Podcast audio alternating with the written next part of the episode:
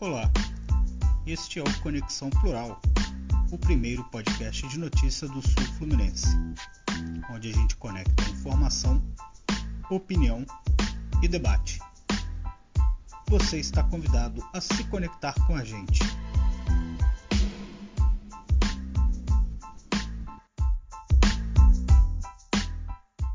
Olá, seja bem-vindo, seja bem-vinda a mais uma edição do Conexão Plural o primeiro podcast de notícias do Sul Fluminense. Depois de um longo e tenebroso inverno de duas semanas, estamos de volta e chegando ao nosso 33 episódio, o episódio de número 33. Ficamos ausentes, obviamente, por conta da Copa do Mundo. Tivemos que trabalhar mais para compensar as horas que éramos dispensados cedo para acompanhar a seleção brasileira de Neymar e Tite, que novamente fracassou e caiu nas quartas de final. Agora, sem o Vinícius Júnior para torcer, voltamos à nossa programação normal. Eu sou o Matheus Guzmão e estou com meu amigo e jornalista Renato Natividade para a gente falar de muito assunto, já que ficou muito tema acumulado aí nesses últimos 15 dias. Mas antes da gente entrar na nossa pauta do dia, que está extensa, deixa eu dar meu bom momento para o meu amigo e companheiro. Tudo bem, Renato? Fala, Matheus. Tudo, tudo bom? Como é que tem sido essas três semanas aí? É três, você é corrigindo, né? Você falou duas, mas são três semanas. Copa do gente... Mundo durou isso tudo já? Rapaz, tanta coisa aconteceu nesses, nessas três semanas. Ó, Erasmo Carlos morreu, o Brasil estreou na Copa, ganhou, classificou, perdeu, já foi eliminado. O Pelé quase empacotou nesse período. Só faltou um novo Papa ser escolhido nesse período todo. Não, mas o Papa tá vivo, porra. Não, eu sei, mas só faltou o Papa atual morrer e o outro ser escolhido nesse período de tanta coisa que aconteceu nesse, maldade, nessas três maldade, semanas maldade. aí. Que a gente ficou aí desconectado. Mas é, estamos de volta para mais um episódio, 33 episódio. E você, acredito que não, não, não nos tenha abandonado nesse período, segue aí nos acompanhando aí nas redes sociais e também na sua plataforma de streaming preferido no seu agregador de podcast. Lembrando aí nas redes sociais, arroba Conexão Plural. Estamos lá no Facebook e também no Instagram. Então, depois de três semanas de um longo e tenebroso inverno, estamos de volta com Conexão Plural, com realmente bastante temas aí, bastante assunto para poder é, destrinchar nesta semana, neste episódio. Só pedir para a galera nos seguir, né? Continuar nos acompanhando, porque não cai o dedo de ninguém, né? Exatamente. Vai lá, dá aquele like maroto, aquela seguida, que a gente está sempre publicando coisas lá interessantes e você também fica por dentro aí, assim que sai episódio novo, já pinta aí na sua telinha do seu smartphone. É, e quem puder também nos dar cinco estrelas, quem nos escuta pelo Spotify, ajuda bastante, que ajuda o agregador de podcast, né, o principal, que seria o Spotify, a entregar o conteúdo e a enviar a notificação toda vez que postamos um episódio novo. Sempre Mas, bom lembrar, né, que a gente é o primeiro podcast noticioso do sul do estado do Rio do Sul Fluminense. Com total independência. Somos pessoas bastante críticas e temos independência para falar aqui o que a gente é, julga ser importante né, nas escolhas dos temas e os nossos comentários também. Sempre importante a gente dizer isso, né, Renato? Exatamente. Não temos rabo preso. Exato. Ainda bem. Mas começando o nosso 33 episódio, vamos começar a trabalhar, né? Porque também é importante. Renato, é, alguns episódios passados nós conversamos sobre principalmente, né, assim, a sensação de insegurança que estava se tornando em Volta Redonda por conta do número de homicídios muitos deles, né, a grande maioria, ligados à disputa por tráfico de drogas, mas é, a sensação era que realmente isso tinha aumentado, né, esses crimes. E na última semana parece que é, isso chegou ao limite, vamos dizer assim, que a polícia militar até tentou agir rápido para, né, a opinião pública, enfim. É que na quarta-feira à noite houve uma verdadeira chacina no bairro Açude 1, Quatro jovens foram mortos aí nesse bar que fica na rua Vereador Acácio da Rocha, lá no Açude 1. Três homens morreram na rua e um dentro do estabelecimento. E as vítimas eram todos jovens, foram identificados como Bruno da Silva de Oliveira, 19 anos, que não tinha nenhuma anotação criminal, o Arderlon Ribeiro da Cunha, de 29, com anotações por lesão corporal, Joel França Basílio, 26, com registro criminal também por lesão corporal, e Davi Batista Gomes, conhecido como Paulista, que a polícia não conseguiu verificar a existência de registro criminal. É, a Polícia Militar identificou que esse, essa chacina tem a ver com é, o tráfico de drogas no local e resolveu agir rápido, principalmente, né, Renato, pela repercussão uhum. negativa do caso. Quatro mortos numa rua. Né? Volta Redonda não é uma cidade que, digamos, isso aconteça com frequência. Não me recordo da última vez o senhor sinceramente, Sinceramente, gente, também não lembro. Né? E resolveu agir rápido.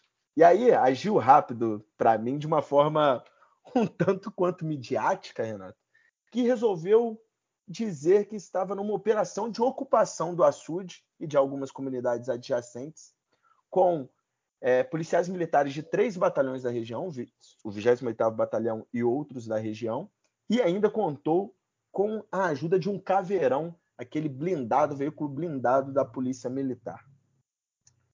Aparentemente, Renato, ninguém foi preso, pelo menos não foi divulgado, se alguém foi preso no açude. A Polícia Civil disse que os presos já, os presos, os autores dos disparos já haviam sido identificados, mas não haviam sido presos. A polícia estendeu a ocupação por Vila Brasília e Coqueiros. Aí prendeu dois suspeitos de tráfico no, no Vila Brasília. Aí eu te pergunto, como que você vê se, se você também percebe essa sensação de insegurança, esse aumento da sensação de insegurança? E se você não achou um tanto quanto midiático, tipo aquele para inglês ver, né? Tô agindo, tô agindo da, por parte das forças de segurança? É, de primeira coisa, né? Realmente a, o fato da gente ter tido uma, uma chacina como a gente teve registrado nessa semana, é, realmente desperta uma certa preocupação na população, né? Até porque realmente é um caso muito assim, raro de acontecer numa cidade como Volta Redonda, né? Eu não, de certa forma, não me lembro de quando foi que a gente teve uma situação dessa. Eu também e não. assim, principalmente num bairro, né, apesar de ser um bairro periférico, mas o Açude 1 já é um bairro onde, né, né é mais é, questão urbanizado, familiarizado, sim, né, sim. um bairro já mais mais populoso, né, tem uma estrutura de comércio, tal, que era teoricamente, para a gente ter uma, uma certa segurança um pouco maior do que aqueles bairros que a gente considera mais abandonados pelo poder público, né? E isso me chamou a atenção. Eu percebo, né? Não sei você, não sei você aí na colina, né? Teoricamente, na colina também a gente teve um caso recente de, uma, de um homicídio num, num ponto central do bairro, né? No aterrado, eu tenho visto direto casos de roubo né? É, não digo nem furto, é de roubo mesmo, onde o cidadão é abordado pelo criminoso e tem seu celular ou carro roubado. A gente teve aí, é, eu lembro que recente, em novembro, a gente teve um caso de roubo de carro, onde a, a, a pessoa ela foi abordada no bairro por um homem armado, por um, um criminoso armado, onde rendeu e roubou o veículo. Roubo de carteira e roubo de celular é constante, quase todo mês tem. Né? Então, assim, a gente está falando num bairro onde, a, onde fica localizada a delegacia da cidade, onde teoricamente a gente tem uma, um policiamento mais ostensivo, né? Aterrado, Vila, Laranjal. Então, eu acho que é quando se chega numa proximidade com esses, com esses períodos né, de festas de final de ano, onde as pessoas estão mais na rua, tão, vão comprar, né? eu acho que essa, essas pessoas acabam se aproveitando disso, né, esses criminosos.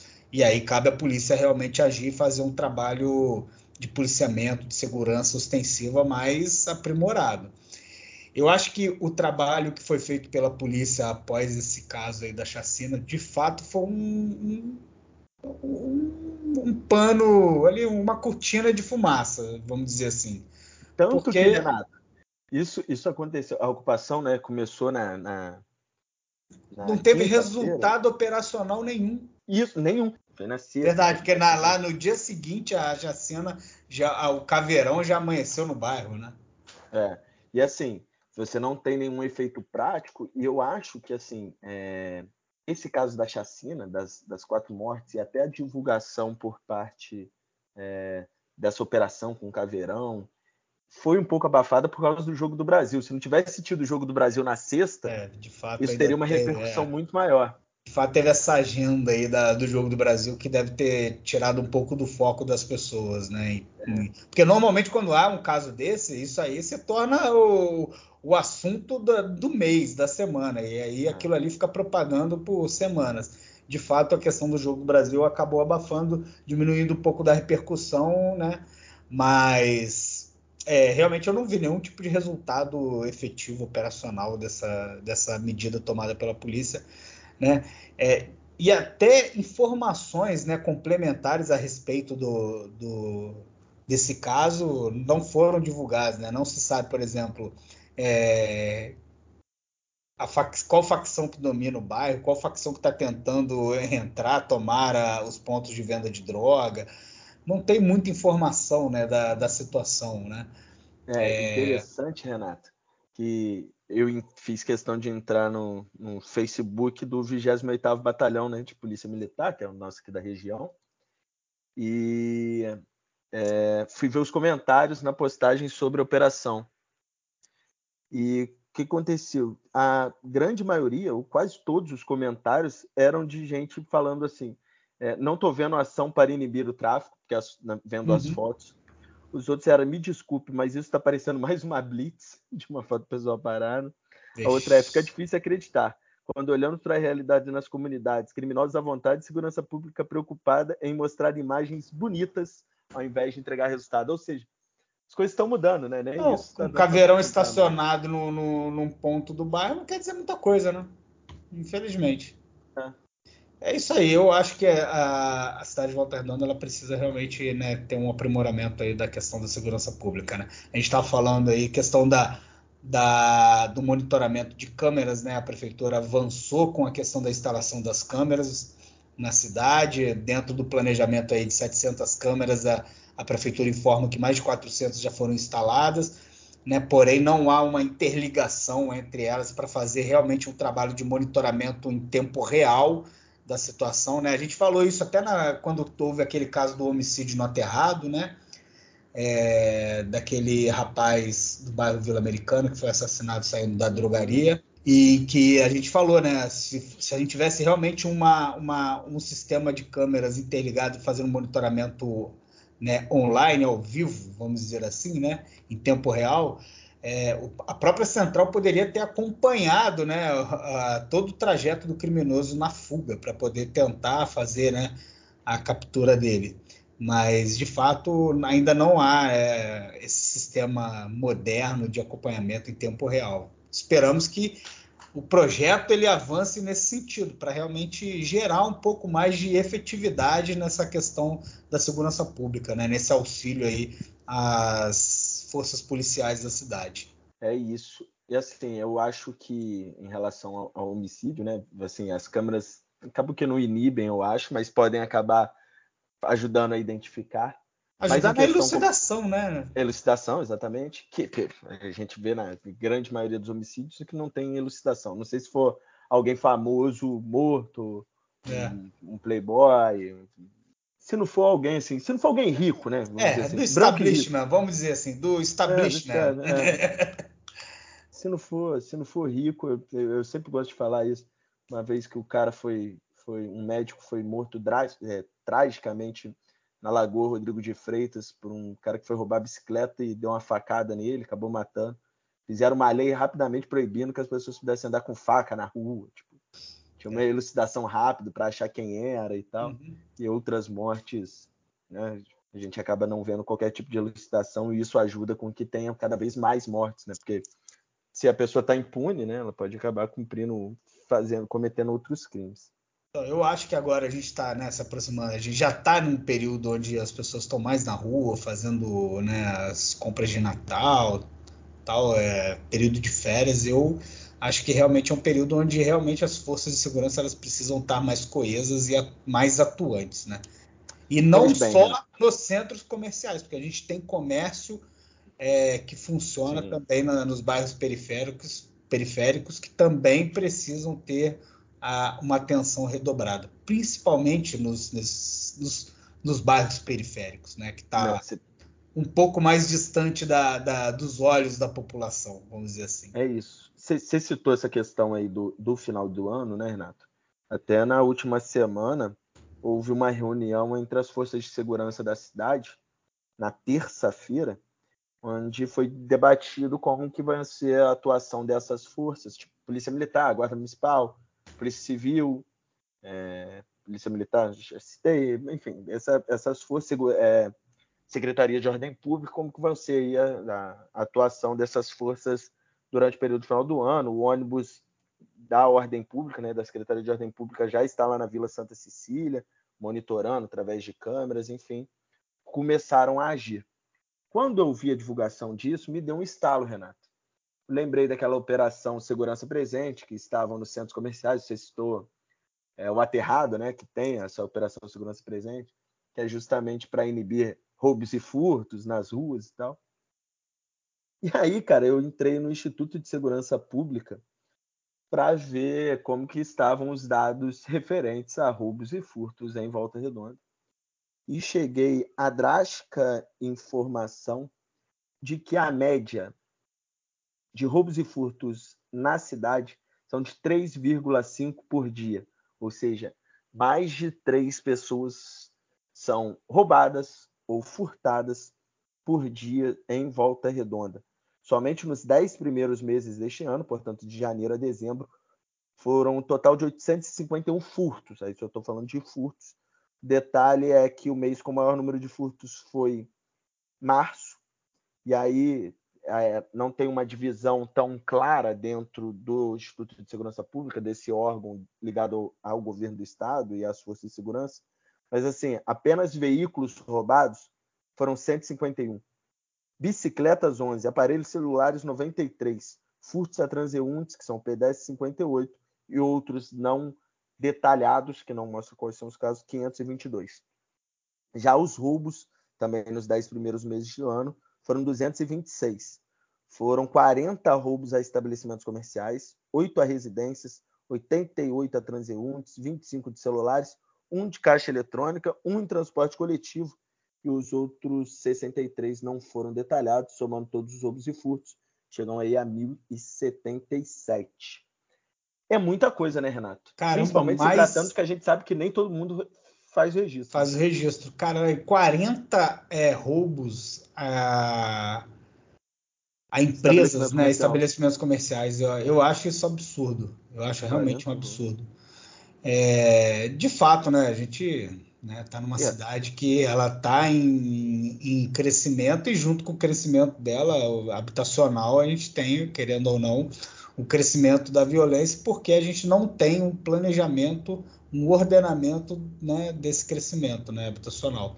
Então acaba que, é, querendo ou não, a gente acaba atraindo né, todo tipo de pessoa para a cidade, né? E aí você não tem a cidade também gerando emprego para todo mundo, a questão social acaba sendo um fator também é, importante nessa questão da desigualdade, na questão da, do aumento da, da criminalidade. É, eu acho que a gente realmente precisa de um planejamento, né, de uma política pública de planejamento de longo prazo, de médio e longo prazo, né, gerando aí um pouco mais de, de, de olhar para essa questão do desenvolvimento social da cidade, do crescimento habitacional da cidade. Ah, sem sombra de dúvida, eu concordo e acho que é preciso políticas para desenvolvimento social e econômico, né, para dar possibilidade nas pessoas. Óbvio que não, não, se justifica né, o roubo, o furto, não se justifica, não, não, não estamos justificando isso, mas como não há políticas públicas capazes de mudar, pelo menos colocadas nesse momento. A gente vê todo mundo fazendo mais do mesmo, é. Citamos aí o exemplo aí do, do, do, que aconteceu lá no Açude. A polícia vai, faz o trabalho midiático, ou o que para a gente parece ser midiático, e não tem qualquer tipo de efeito prático. Então é necessário sempre pensar segurança pública não só no âmbito de polícia ladrão, né? Não, Também tem a questão da formas, é, é educacional, cultural, social e assim por diante. A, segurança, a questão de segurança pública começa justamente na educação, né? na, e na política social, socioeconômica, né? Você gerar educação para que as pessoas tenham mais oportunidade de, de se estabelecer e ascender na sociedade, isso é o básico. A é questão da, da, segurança da segurança pública policial é só tentar contornar um, é, tentar tratar um sintoma, né? Mas aí você, antes de, antes para você tratar o sintoma, você tem que evitar, cuidar da sua saúde para que você não fique doente, né? Exatamente. É... Renato, e falar em doença, né? A gente vai falar de saúde, né? Já que a gente não, falou vamos continuar. Não, vamos falar de saúde no segundo bloco. Então tá. Falando ainda, Renato, aí em relação à polícia, tá para acontecer um negócio aí meio desagradável para boa parte do meio político do estado do Rio de Janeiro. É que o Ministério Público parece estar terminando segundo a jornalista Berenice Seara, que publicou na sua coluna de ontem, domingo, no Jornal Globo, terminou as últimas oitivas com testemunhas e funcionários fantasmas Eita. da famigerada Fundação CEPERG, aquela fundação ligada ao governo do estado, onde tinha núcleos esportivos e sociais em todo o estado, nomeando pessoas sem qualquer tipo de transparência e que recebiam na boca do caixa o seu salário todo mês. Foram mais de 20 mil pessoas nomeadas e mais de 200 milhões de dinheiro público pagos a essa galera aí de janeiro a setembro. Detalhe, né, Renato, que o MP já fez uma denúncia, conseguiu bloquear esses projetos, de que muitos desses funcionários eram fantasmas, contratados apenas para ser cabo eleitoral de deputados ligados ao governador Cláudio Castro e ao próprio Cláudio Castro. E parece, Renato, que as estruturas, pelo menos é o que disse a jornalista a Berenice Seara, que é uma das que mais conhece uh, os bastidores da política carioca, fluminense, aliás, né? não é só da capital Rio de Janeiro, né? de todo o estado. As estruturas da Assembleia Legislativa estão assim tremendo é... de medo da denúncia do Ministério Público, porque muito deputado montou seu núcleo esportivo aí em cidades espalhadas por todo o canto. Aí. Marcelo Freixo falou, cantou a pedra durante a campanha, né? Todo mundo falou que isso ia dar merda e com certeza a tendência é que muita gente vai acabar rodando nessa investigação do Ministério Público. Cara, se a investigação for bem feita, assim, nem bem feita, cara, assim, é, se ela for minimamente séria, sinceramente, eu, eu, não sei se é fácil comprovar, mas assim, aqui que a gente divulgou a lista. Cara, lideranças religiosas que não participavam de nenhum projeto. Filhos de políticos que não participavam de nenhum projeto. A gente falou muito aqui, né? A gente até Presidente citou de associação casos. de moradores. Assim, eram muitas pessoas. Cara, tem um ex-vereador que todo o gabinete dele estava nomeado na CPR sem nenhum projeto. Porra, Verdade. Não sei se não tem como não, não pegar, entendeu? E curiosamente, ô Matheus, é, não sei se você lembra, mas essa, essa notícia aí da, da questão da, da conclusão da, das investigações e tal, foi agora, essa semana, né? É, essa última semana que passou. E curiosamente, há duas semanas atrás, o presidente da Fundação CEPERG pediu exoneração para o governador Sim. Cláudio Castro que curiosamente o presidente da, da CEPERG, do CEPERG, era um delegado, o delegado Marcelo Cardoso Domingues. Ele pediu exoneração, assim como o seu vice, né, o Luiz Carlos Neves, que também pediu exoneração, ou seja, talvez prevendo algum tipo de situação embaraçosa que possa vir aí com a conclusão desse inquérito aí da Fundação CPERG e que provavelmente vai espirrar para todo lado e Volta Redonda e Barra Mansa figuraram, né, né, entre as cidades aí que tiveram mais situações aí, né, obscuras de nomeações aí dentro da Fundação CPERG.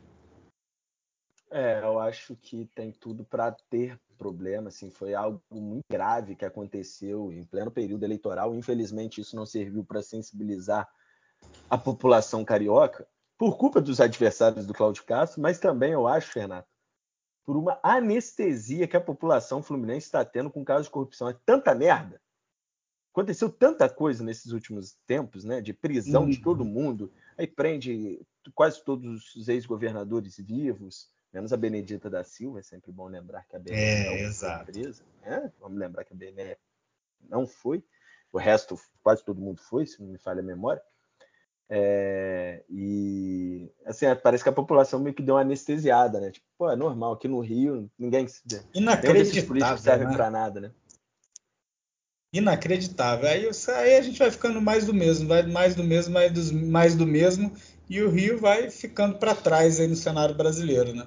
No cenário nacional. O estado que sempre teve uma importância aí significativa na, na política, na economia, né? Do país está ficando para trás aí, perdendo cada vez mais espaço para outros estados aí que estão, né, conseguindo ter um pouco mais de protagonismo aí no, no cenário nacional. É isso. Vamos terminar nosso primeiro bloco que nós já falamos bastante. E já já a gente volta no segundo bloco para falar de uma notícia ruim de saúde e outra boa de saúde, ou tudo bom, não sei. Vamos conversar aí para saber. Já já a gente volta.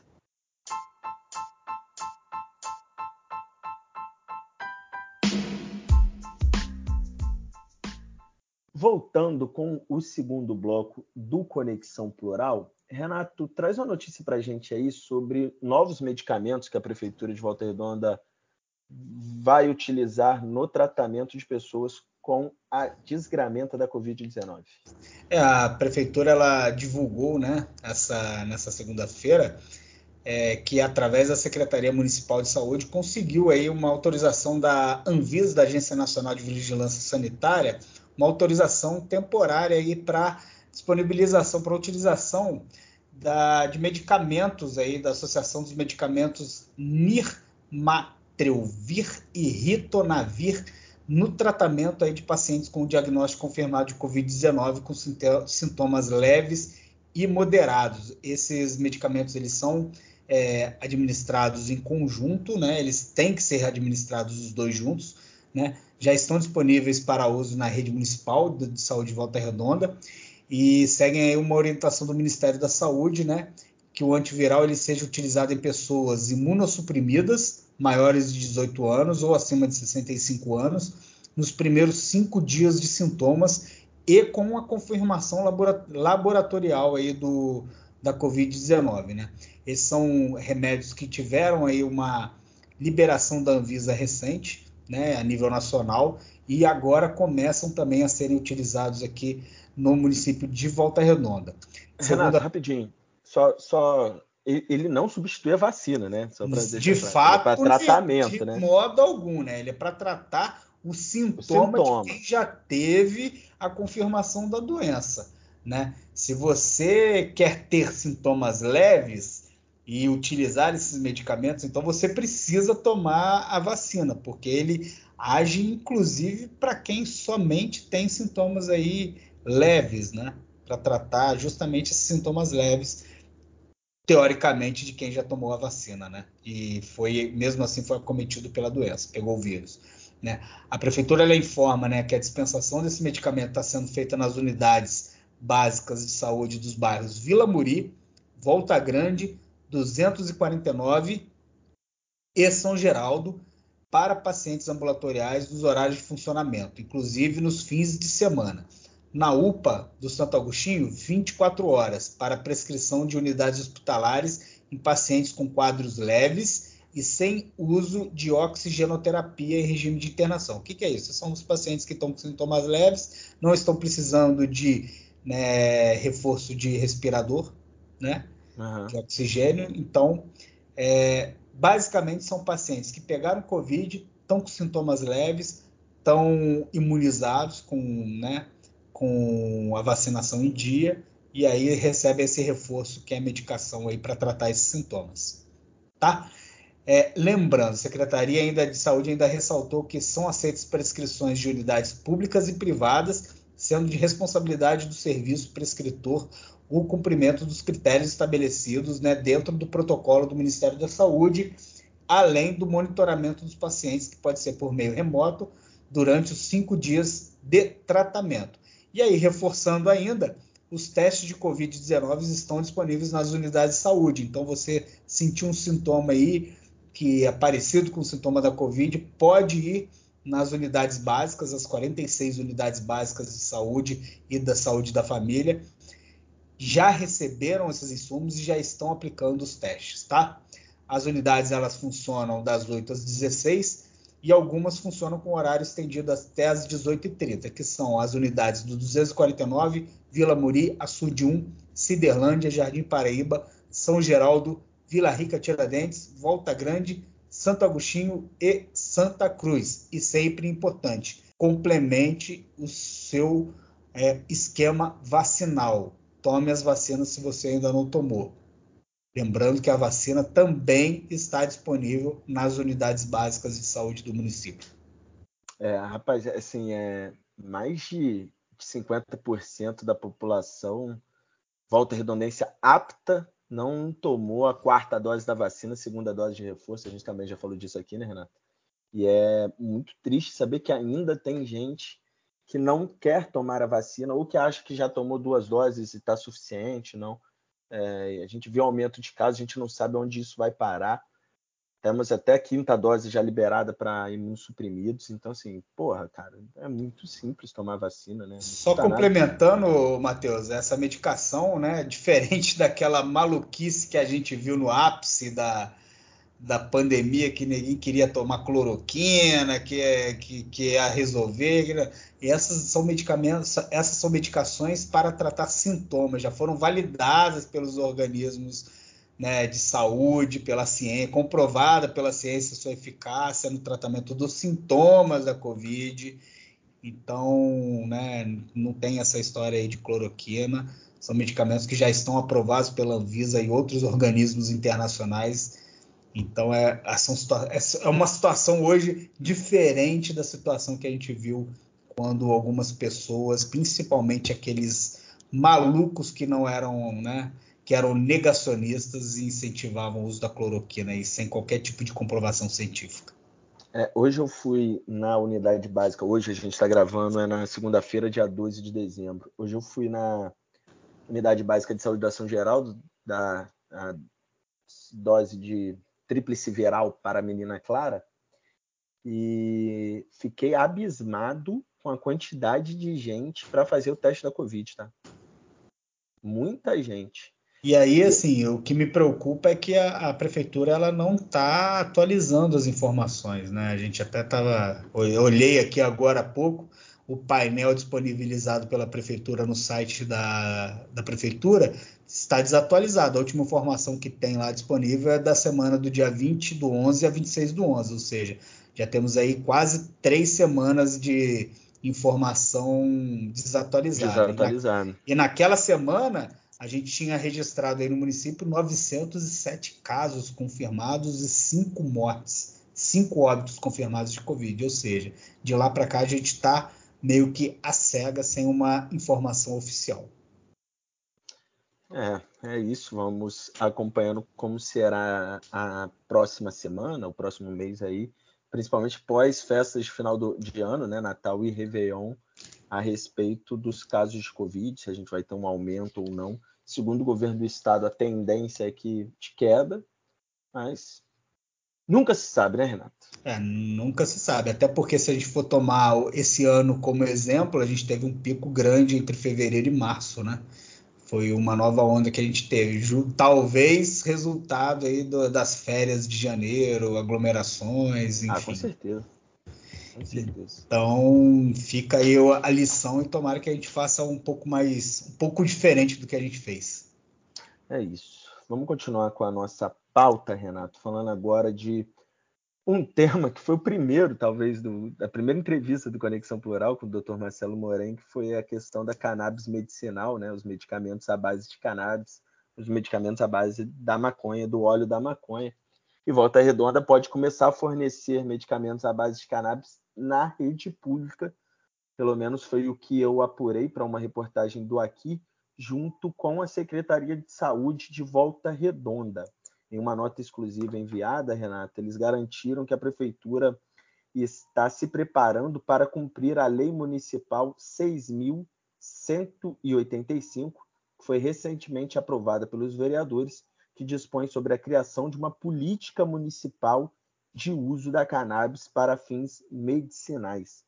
A legislação aprovada prevê que é direito do paciente receber medicamentos nacionais ou importados à base de cannabis medicinal tenha na sua fórmula a substância canabidiol e tetrahidrocannabinol ou demais componentes da planta, desde que, obviamente, prescrito por profissional de saúde, acompanhado do respectivo laudo das razões da prescrição nas unidades de saúde pública municipal em funcionamento na cidade. O objetivo, segundo a lei, que é do vereador Paulinho AP, é que é, é, o objetivo geral é criar esse programa para adequar a temática da cannabis medicinais aos padrões e referências internacionais, como Canadá, Estados Unidos e Israel. É, preferencialmente, né, a gente tem estudos aí, esses pacientes seriam portadores de autismo, epilepsia refratária, mal de Parkinson, entre outros. Detalhe, Renato, é que a prefeitura disse que o município está se organizando para adquirir os medicamentos da cannabis para fins medicinais e que ela segue elaborando um protocolo para implementação da Lei Municipal 6.185. Eu até questionei a prefeitura sobre né, se iria cumprir ou não essa legislação, Renato, porque a lei foi aprovada e o prefeito Neto não sancionou nem vetou. Aparentemente, temendo algum. Típico, tipo, né? Ele, ele, ele, ele não quis vetar o projeto e nem aprovar esperando o quê? Alguma coisa, ele tinha medo de alguma repercussão, enfim. Isso é óbvio, né? Ficou em cima do muro. Mas aí é, é incumbência do Poder Legislativo, do, do presidente do Poder Legislativo, quando o Poder Executivo ultrapassa o prazo de vetar ou sancionar, cabe a ele promulgar a legislação. E foi isso que aconteceu. Foi publicado em Diário Oficial. Então, se o Tribunal de Justiça não se manifestar sobre uma possível inconstitucionalidade da lei, a lei estar em vigor. E aí eu não sei se o município respondeu isso porque a lei está em vigor ou se realmente vai cumprir a legislação. É, vamos, vamos ver se é, se é para inglês ver ou não, mas me parece ser, pelo menos o que a gente conversou com o Marcelo Moreno, está aqui no nosso episódio número 2. Número 2, exatamente. E o que a gente já conversou que é importante sim, é uma nova, é, é um novo tipo de tratamento que vem beneficiando muitas pessoas, né, Renato? É um avanço é, enorme aí na, na, ciência, na medicina, né? É, tem já resultados bastante efetivos, já comprovados pela ciência, né? E a gente teve até um, uma situação um pouco controversa aí agora em, no mês de outubro, né? Porque até o próprio Conselho Federal de Medicina ele emitiu aí uma resolução, né, restringindo o uso da cannabis é, medicinal exclusivamente para alguns casos de epilepsia na infância, adolescência, né, refratárias às terapias convencionais, né. E aí né, isso deu uma, uma repercussão negativa gigante e obrigou, inclusive, né, o CFM a rever essa resolução, né, que que, que ela mesma publicou. Inclusive, até o próprio Ministério Público Federal né, entrou no, no circuito aí, instaurando procedimento preparatório aí contra o, essa resolução do Conselho Federal de Medicina para que uhum. o CFM estabelecesse, né, realmente explicasse o porquê disso, né? Porque já que não, não foi publicado nenhum tipo de embasamento científico técnico para essa restrição. Mas isso já caiu, né? Ao que, ao que tudo indica, o CFM acabou né, dando braço a torcer de que cometeu um, um equívoco.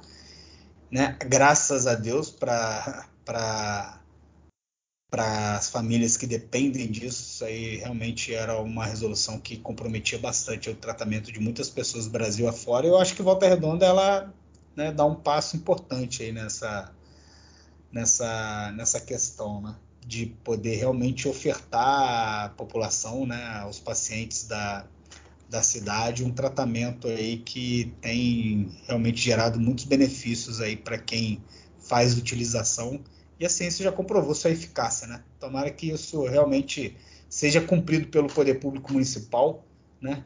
Parabenizar aí também a Câmara Municipal de Vereadores por ter tido essa iniciativa importante e tomara que a gente consiga avançar né, em outras pautas semelhantes a essa.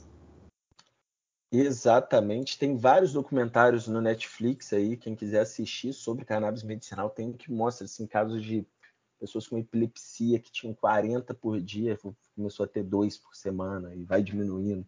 Então, assim, são muitos benefícios e a gente não tem que ter preconceito por porque quando fala maconha, né, já, já não, é uma planta, tem, né, tem gente que usa para fumar e vai ter gente que pode usar para para é, de forma medicinal. O rebite é um remédio, né? É, e o, o pessoal o usa próprio, aí para né? ficar de os caminhoneiros usam aí para ficar andando para tudo qualquer lado. E o próprio Dr. Marcelo, né, quando conversou com a gente, né, deu aquela entrevista, ele explicou, né, a questão da a maconha que é fumada, ela tem um princípio é, é um princípio ativo diferente da da, da cannabis medicinal, né? Que eles extraem outros princípios ativos para produzir o medicamento, né? Então são coisas diferentes. E, pô, já está mais do que provado que existem diversos benefícios, principalmente na, nas terapias convencionais, né? Quando a gente pega tratamento de síndrome de Dravet, né, esclerose, algumas escleroses, epilepsia. Então, cara, é, foi um, um, uma medida muito importante aí tomada pela Câmara Municipal. É isso, a gente torce para sair do papel e vamos, obviamente, acompanhando todo o desenrolar dessa história. Se vai sair do papel ou não, se vai virar história ou história. Vamos aguardar. E enquanto isso, a gente vai encerrar nosso segundo bloco e já já a gente volta com o terceiro e derradeiro bloco, Renato.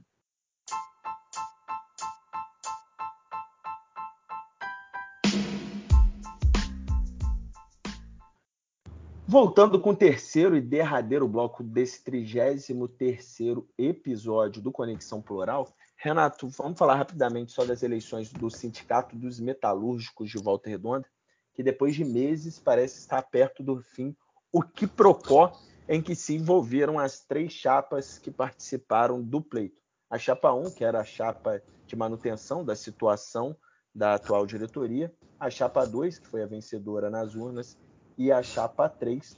A justiça enfim autorizou nessa segunda-feira, dia 12, a posse aí do Edmar e toda a sua diretoria. O juiz que decretou essa autorização foi o segundo da vara, é, foi o juiz da segunda vara do trabalho de Volta Redonda, Tiago Rabelo da Costa, que emitiu essa decisão no início da tarde é, para cumprimento da sentença e a posse aí da chapa 2.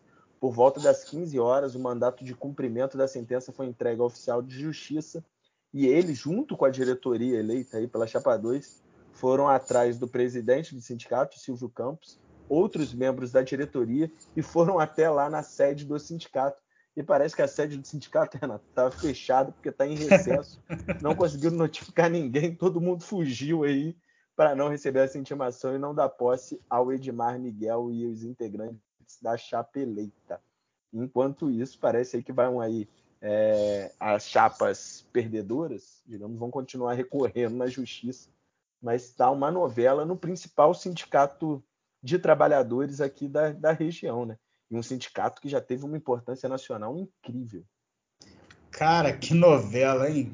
Coitada da categoria que agora está aí envolvido com esse embrólio que tá difícil de desenrolar. Eu achei, sinceramente, que a gente teria uma solução a partir dessa decisão judicial, mas ao que tudo indica, isso ainda vai se arrastar Provavelmente é, as chapas perdedoras devem né, recorrer dessa decisão né, junto às instâncias superiores e né, com isso a categoria vai seguir aí sem representatividade por mais algum tempo, acredito eu.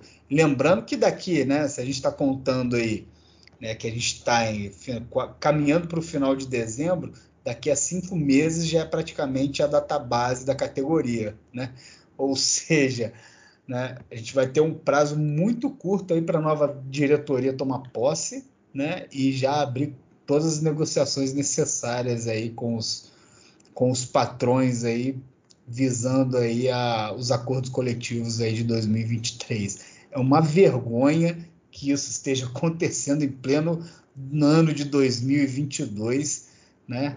A para as práticas aí de, de, sindicalistas da década de 70, década de 60, parece que os caras não evoluem. É aquele, né? termo, aquele termo que ficou fa famoso, né? Estão fazendo chicânia, né, cara? Estão querendo é. enrolar. Quem, quem, né? quem ganhou, ganha quem tem mais voto, pô, pelo amor de Deus. A mesma prática que a gente vê né, desde 50 anos atrás. Pô, já passou dessa fase, gente. Vamos lá, vamos evoluir. Ganhou, ganhou, ganhou nas urnas. Democracia, vamos respeitar é, pô, daqui a pouco vocês vão estar tá virando o ano aí, igual aquela turma que vai virar o ano de camisa do Brasil na frente de quartel aí, que ainda. Ah, pô, é... Mas e se você que está nos ouvindo for fazer isso, por favor, filme nos mande, porque eu acho super engraçado. É isso aí. Tomara que essa situação se resolva rapidamente para que né, a categoria possa realmente voltar a ter representatividade. E já que a gente falou de camisa do Brasil, Brasil, Zil, Zil, que frustração, hein, Matheus? Rapaz, né? A gente, obviamente, vamos falar de futebol. Na última sexta-feira, acho que ninguém esperava, né? Bom, ninguém é modo de dizer, generalização total, mas esperava aí uma derrota da seleção brasileira para a Croácia, né? Eu cheguei a colocar no bolão da minha família 4 a 0 para o Brasil, cara. Olha, eu tinha colocado, eu coloquei 3 a 1 no bolão, velho. É, que achei vergonha. o Brasil tinha feito um jogo muito bom contra a Coreia, né? Eu achei que o Brasil ia fazer um outro jogo bem feito. Lógico que a Croácia é muito mais time que a Coreia do Sul. Mas não esperava isso. Te não, confesso cara. que, eu, que eu, eu, até considero bem equilibrado as duas equipes, né? Cada uma das duas equipes né, tem um jogador diferenciado, né? Coreia tem o som né, meia do Tottenham, titular absoluto, cara que que dá bola, dá assistências aí para o Richardson fazer gol na Premier League, e do outro lado tem o Modric, né? Então eu achava as duas seleções bem equilibradas. E, pô, diante do que eu vi, né, do jogo que eu vi da seleção brasileira contra, contra a Coreia, eu falei, porra, contra a Croácia vai ser lindo, né? Vamos carimbar o passaporte para semifinal, né? Pegar a Argentina, vingar a Copa de 90, né? Com aquele gol do Canidia que está entalado na garganta até hoje. Mas aí foi só só frustração, pelo amor de Deus. É, e assim, foi para os pênaltis. Primeiro que, porra, você não pode levar um gol na prorrogação é, faltando três minutos para acabar a porra do jogo. Né? Cara, eu tava assistindo o jogo, saiu o gol do Brasil, né? Final do primeiro tempo da prorrogação. Falei, caraca, né? Um Acabou, golaço né? do menino. Golaço, porra, diante do, do jogo que a gente tava, que eu tava vendo da Croácia. A Croácia não tava fazendo absolutamente nada no jogo. Falei, pô, acabou, né? Peguei minhas coisas, pá, vou voltar pro trabalho, vou né, terminar meu expediente. Voltei pro trabalho. Tô chegando na empresa. Assim que eu adentro a empresa, gol da Croácia, naquele contra-ataque inacreditável. Cara, não, nem cara, meu time. Só meu time. Aliás, nem meu time, não. Só meu time de pelada que dá umas. Só o Eletrônica Futebol Clube. Só meu time de pelada que comete umas gafas assim de vez em quando. Pô, o não, time cara, faltam três minutos, não pode levar. E aí depois a gente vai para os pênaltis e tem essa questão de que eu acho que é a marra do jogador, do Neymar querer ser o último, é a mesma marra que fez o Gabigol também. O Gabigol tem isso de querer ser Mas o último. Mas será que foi uma decisão do Neymar ou uma decisão da, do técnico em colocar? Não, eu acho que falta. Não, acho que ele escolhe. Eu acho que tem, é uma conversa. Então eu acho que é uma falta de pulso mesmo do técnico, uma visão de uma experiência do técnico de não falar, tipo, não bater no peito e falar, não, você é o melhor, você é, re, o você cara é referência. No time, pô. Porra, mas aí, cara, aí a gente vê na, na, no, no, dia seguinte lá a Argentina também fazendo uma disputa de pênalti, onde o, o, Messi, o principal cara da Argentina, pega a bola e bate o primeiro pênalti já para justamente jogar a responsabilidade para cima do adversário. É, e assim, e fez o gol, né? E aí você joga porque é craque, né? É, é. Aí você vê a, a, falta de malandragem que o Brasil tem tido. Cara, agora, é... Renato, você vai torcer para quem? Rapaz, cara. Fran... Eu... É, amanhã, amanhã, nessa terça-feira, nós temos Argentina e. vou torcer para Argentina. Vou torcer Argentina e Croácia.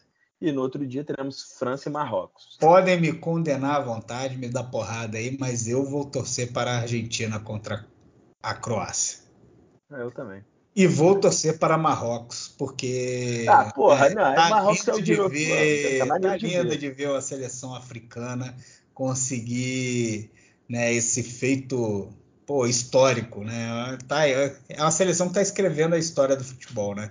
São coisas que é. só o futebol permite e, pô, tá muito legal de ver isso. E, eu, e assim, eles estão eles demonstrando uma coisa, né, cara? Hoje em dia, só a técnica não ganha jogo, não. Se você souber fazer uma. Se você conseguir fazer com que o time tenha uma educação tática e a, pô, a forma física se sobressaia, você consegue ganhar de qualquer time tecnicamente superior. Tá provado. A, a Marrocos comprovou isso. Nesse caso, tem que ter tesão, o time tem que ter tesão para ganhar. É isso, é isso, tesão, é, a, é, a, é, é, o amor. Porque é o amor que move o cara a se desdobrar e, e porra, faz o cara tirar energia lá da, da, da, do estômago e se entregar dentro de campo. Né? É o que o Marrocos fez contra a Espanha, fez contra Portugal, a Croácia fez isso contra o Brasil. Né? Teoricamente estava morta no jogo, foi lá e buscou o empate. Então, cara, é, eu vou torcer para Marrocos fazer a final com, com a Argentina e vou torcer para Marrocos. Aí, for, aí eu torço para Marrocos. Não, eu vou torcer é, para Marrocos ser campeão, obviamente, né? Vai ser um jogo difícil, né? Não vai ser fácil para Marrocos passar pela França, não. Que a França está jogando uma bola também redondinha. Então, eu vou torcer porque assim, mas não só por ser Marrocos, mas também, pô, para também acabar com um pouco da marra do Mbappé, tá se achando também o rei da cocada preta. É, bem menos. Joga pra cacete também, nossa senhora, mas bem menos. É, joga muito. Joga muito, mas tem que, muito. Tem, que, ah, tem que ser um pouco mais humilde, né? É, é, é difícil, né, filho? A idade que ele tem, 24 anos, já tem oito gols na Copa do Mundo, já ganhou a Copa do Mundo passada, é um dos jogadores mais bem pagos do mundo. É. Que o cara seja humilde como, pô? Pô, tem que ser, né, cara? Tem que ser. Eu vou torcer. É que joga uma pelada aqui no meu bairro que nem cumprimenta os outros na rua. É. Tem jogado. É verdade.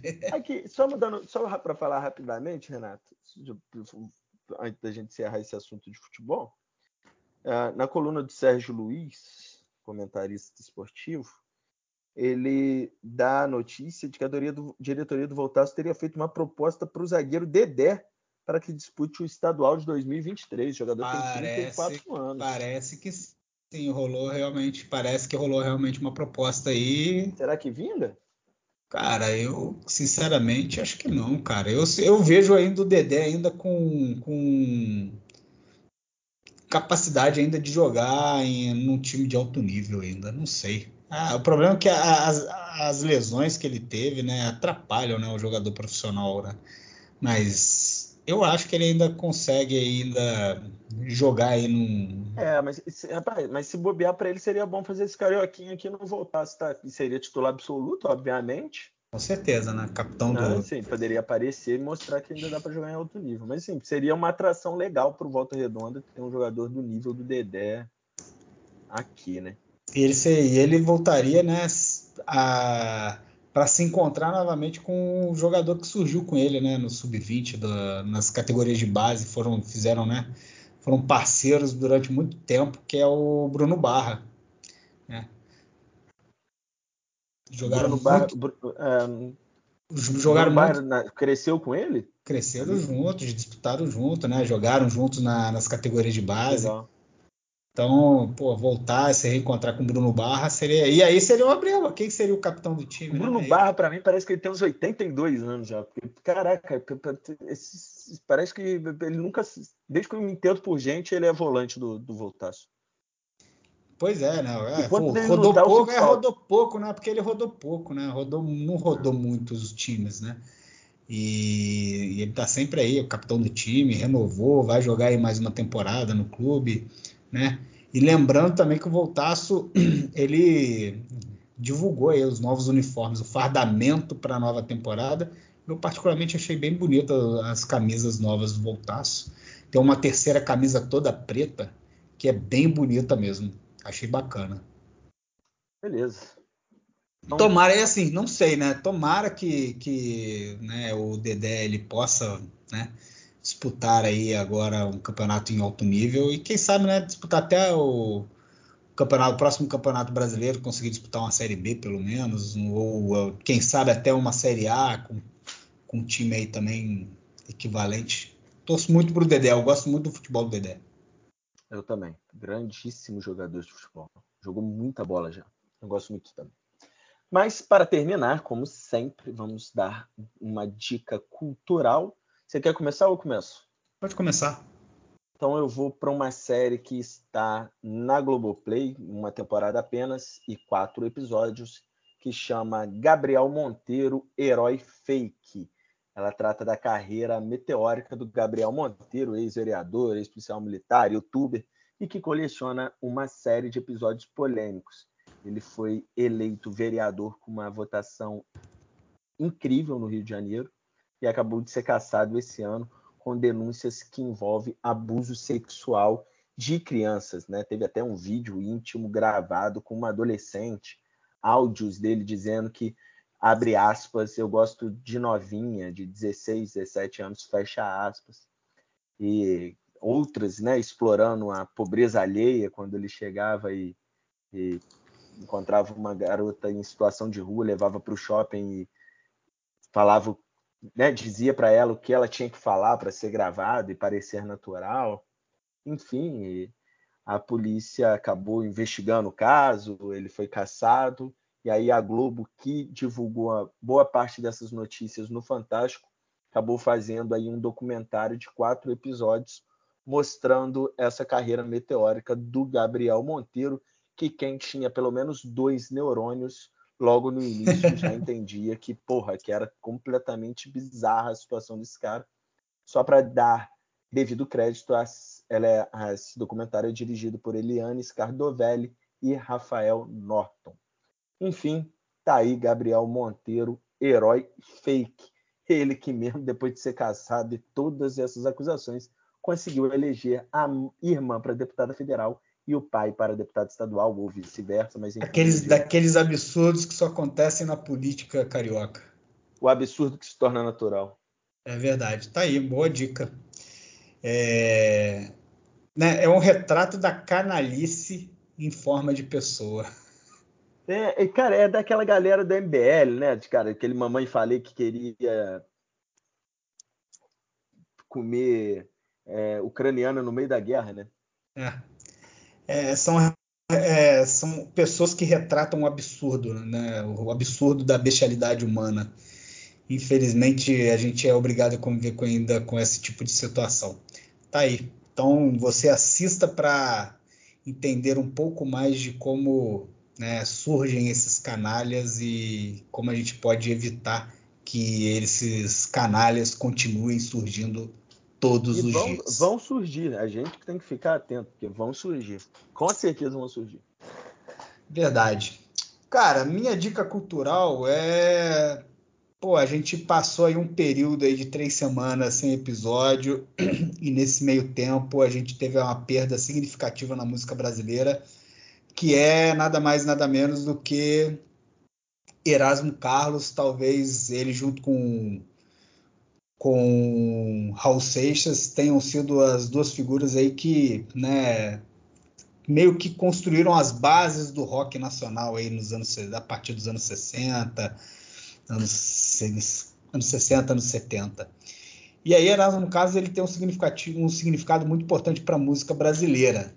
Então, assim, a minha dica vai para o filme Minha Fama de Mal, né? Um filme até uhum. que foi feito antes né, da morte do Erasmo Carlos, um filme de 2019 que está disponível aí na Globoplay. Então, se você entra lá na Globoplay, se você é assinante, vai lá. Minha Fama de, de Mal, estrelado pelo gato do Chai Suede, fazendo o papel de Erasmo Carlos, que mostra um pouco aí da história do jovem Erasmo Carlos, né, da Tijuca dos anos 60, que era apaixonado pelo rock and roll, fã de Elvis Presley, Bill Haley, Chuck Berry, e aprende a tocar violão aí, se torna sem dúvida nenhuma um dos maiores ícones da música brasileira aí junto, né, ao lado aí de Roberto Carlos, com um dos caras que escreveu talvez o maior número de hits de sucessos da música nacional junto com Roberto Carlos. Então, acho que vale muito a pena conhecer um pouco mais da trajetória de Erasmo Carlos. E, né, a, a música brasileira que foi né, tão combalida nesse ano, né, perdeu importantes nomes aí, Gal, Gal Costa e agora Erasmo Carlos. Então, minha dica aí vai para Minha Fama de Mal, este filme aí que está na Globoplay. Show de bola. A gente acabou passando aí nesse, nesse período de três semanas que ficamos ausente à morte do Erasmo Carlos. Então, para a gente terminar, você, obviamente, escolhe a música do Erasmo que vai encerrar nosso 33 episódio. Sentado à beira do caminho. Sentado à beira do caminho, portanto, para encerrar nosso episódio, agradecendo você pela audiência e paciência de ter chegado até o final desse episódio. Pedir para nos seguir aí nas redes sociais, continuar nos acompanhando nos agregadores de podcast. Um grande abraço a todos. Valeu, Renato. Valeu, até a próxima semana. A gente segue aí, arroba Conexão Plural, Instagram e Facebook. E continue dando aqueles, aquele moral especial aí no seu agregador de podcast ou na sua plataforma de streaming. Dá lá as estrelinhas para a gente no Spotify para a gente começar aí a tentar né, se destacar ainda mais aí. Grande Oi. abraço. E segue o mantra.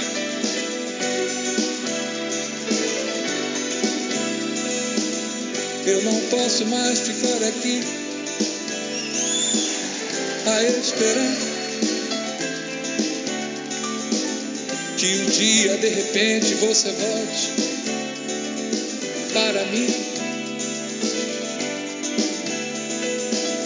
Vejo caminhões e carros apressados a passar por mim. Tô sentado à beira de um caminho que não tem mais fim. Meu olhar se perde na poeira dessa estrada triste, onde a tristeza e a saudade de você ainda existe. Esse sol que queima no meu rosto um resto de esperança de ao menos ver de perto seu olhar que eu trago na lembrança. Preciso acabar logo com isto.